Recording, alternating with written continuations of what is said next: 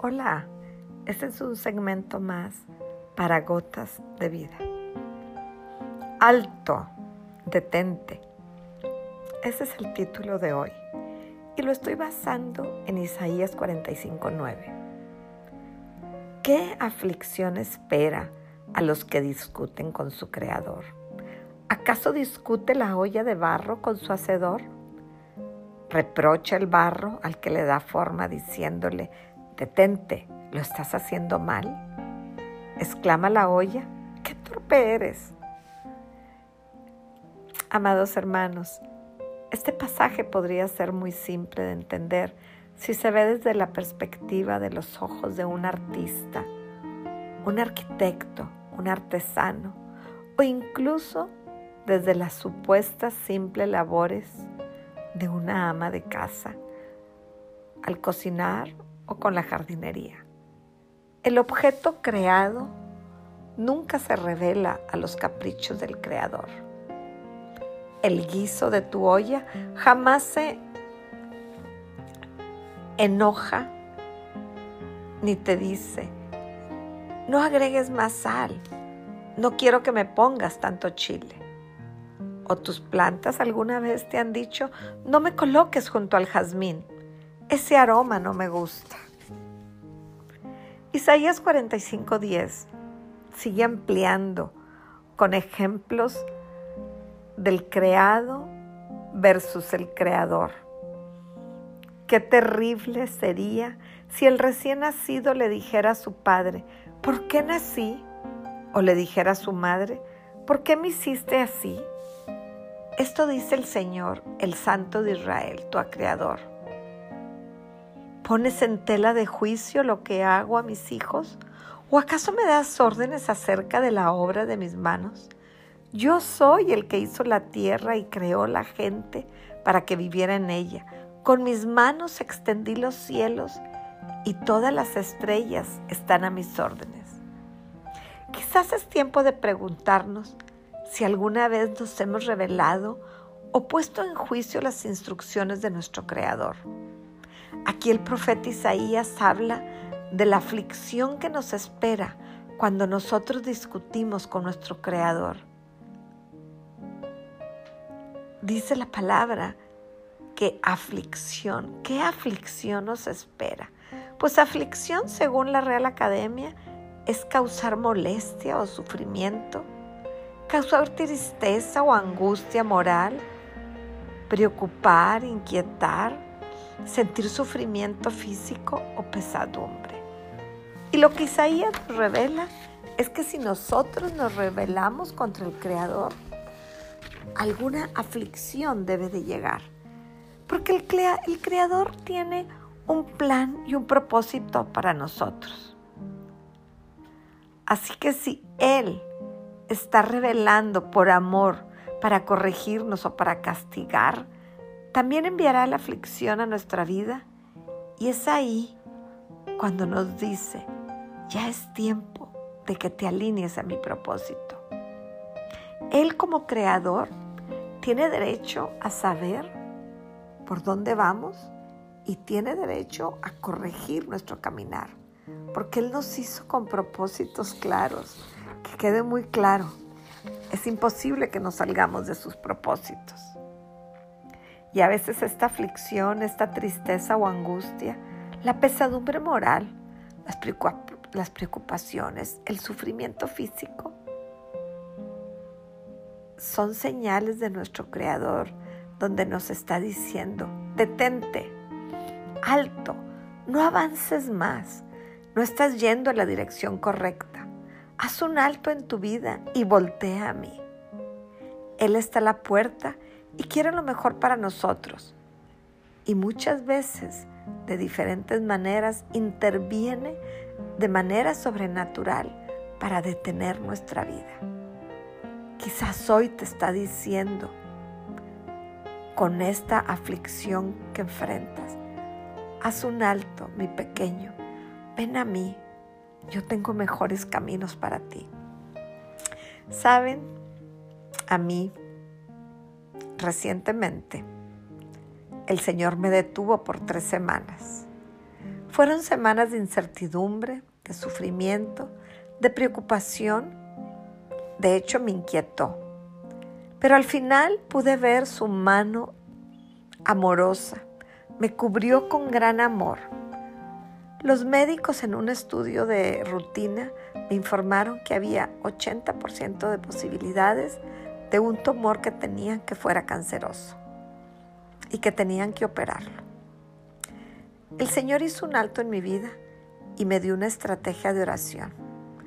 Me dio el rostro de 12 personas, de 12 guerreras que han estado conmigo en los últimos 15, 20 años, para que estuvieran junto a mí. Intercedieron en el Espíritu. Ingresé a una biopsia para descartar y poder quedarme tranquila. Sin embargo, patología reportó que no era concordante con los reportes de la imagen, por lo que el médico, el mastólogo, el especialista en cáncer de mama, dijo que patología no había encontrado cáncer, pero que ese bichito no podía quedarse conmigo. Al no ser concluyente, ingresé a cirugía y extrajeron el tumor. Lo triste es que tienes que esperar hasta siete días para que te den el resultado. Así que esos eternos siete días de espera, donde mis guerreros me apoyaron en oración, intercedieron todo el tiempo, estuvieron a la brecha por mí y me levantaron. Cuando yo caía, les decía que intercedieran y me levantaron. Soy humana y les puedo decir que sí hubo ciertos momentos en que el amigo, el enemigo me atacó con dudas, con temores, pero Dios obró a mi favor. Los resultados fueron positivos. Estoy libre de cáncer. Pero fueron tres semanas de un alto en mi vida. Yo pregunté en el, en el centro de cáncer que si era común estos resultados no concordantes. Y la doctora me informó que solamente el 2% de cada mil casos sucede esto. Para muchos la conclusión sería la duda de si tenía o no. De ese 2%, muchos de ellos, un gran porcentaje, sí es cáncer pero Dios estuvo a mi favor. Para mí definitivamente es que Dios obró a mi favor. Ya no quiero pensar si fue un error médico, no quiero pensar lo que muchas mentes pensarían, a lo mejor no lo tenían. Yo sé que en su misericordia, este alto que hizo Dios en mi vida fue para bien. En Home 37 que les recomiendo que lo lean ampliamente. Dice que Dios intervino y mostró su amor. Y que le dijo, Job, presta atención a esto, detente, considera los maravillosos milagros de Dios. Y yo siento que me lo dijo a mí. Sé que Dios no era el que me afligía, sino que fue una muestra de su amor en el milagro de sanidad y prefiero ver sus maravillas. El cómo me sostuvo y tanta muestra de amor de mis guerreros que estuvieron conmigo tanto tiempo. Dios nos dice, detente, pero cuando Él te dice que hagas un alto, es para volver los ojos a Él, para redirigir nuestros pasos. El Creador siempre está al cuidado de la creación.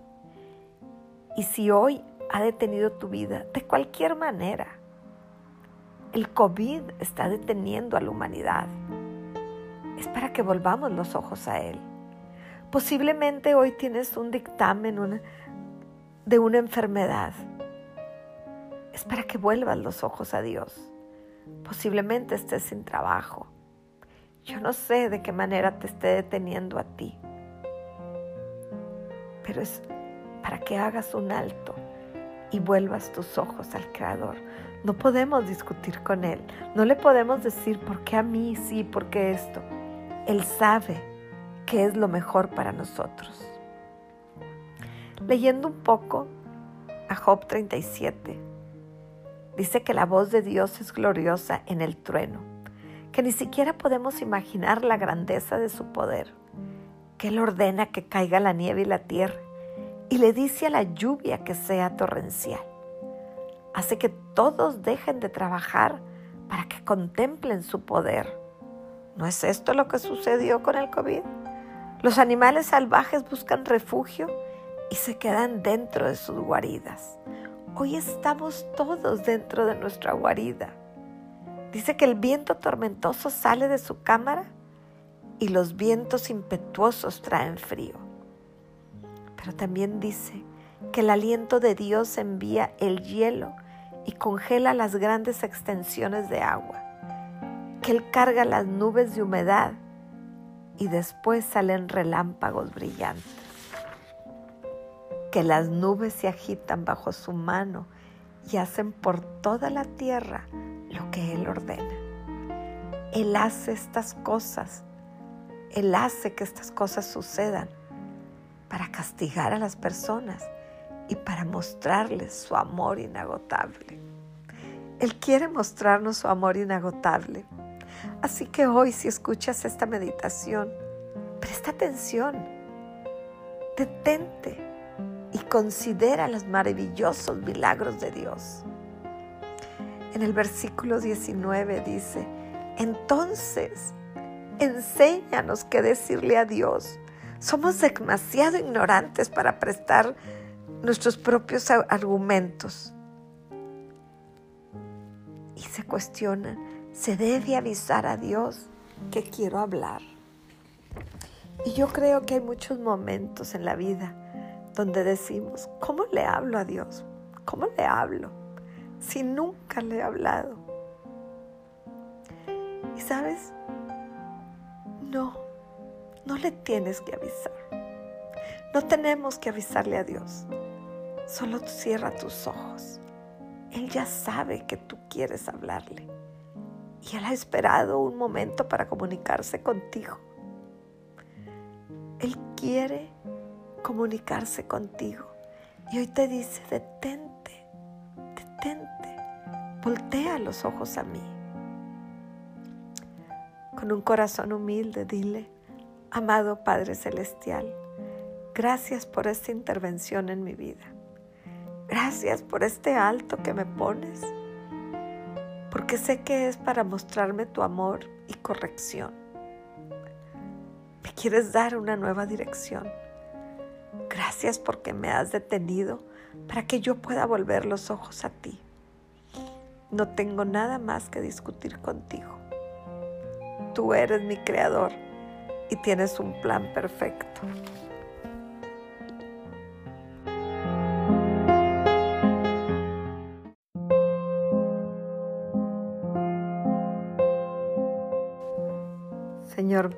Vengo con un corazón agradecido. Vengo a darte gracias porque me has detenido, porque sé que tú obras a mi favor, que tú como mi creador quieres lo mejor para mí. Tu palabra dice que para los que te amamos, todas las cosas sobran para bien. Perdóname si no te he demostrado mi amor, pero hoy vuelvo los ojos a ti Sé que este alto que haces en mi vida será para los bienes del reino, para mi bien y para el de la humanidad. Gracias Señor porque haces una intervención en mi vida. Gracias Padre porque sé que me amas. Y hoy vengo a decirte, haz lo que tengas que hacer en mi vida. Que esta intervención que esta intervención sea para mi bien y para gloria tuya. Espíritu Santo, en el nombre de Jesucristo, yo clamo para que cada persona que haga esta meditación en espíritu y en verdad, tu corrección, tu aflicción sea para bien. Yo hablo hoy, Señor, en contra e intervengo, Señor, a favor de los que te buscan en espíritu y en verdad. que todo espíritu de aflicción sea secado en el nombre de Jesucristo.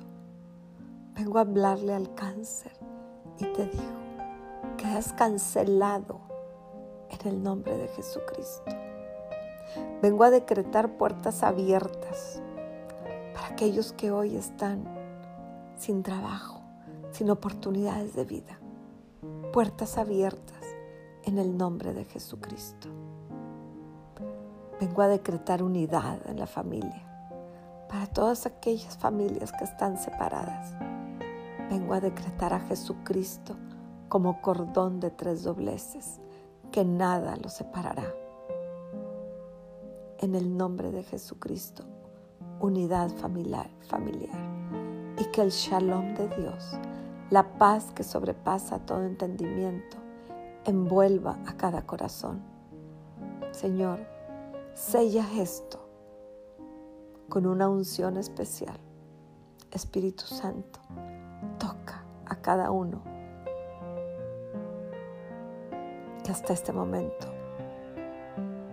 haya hecho esta oración.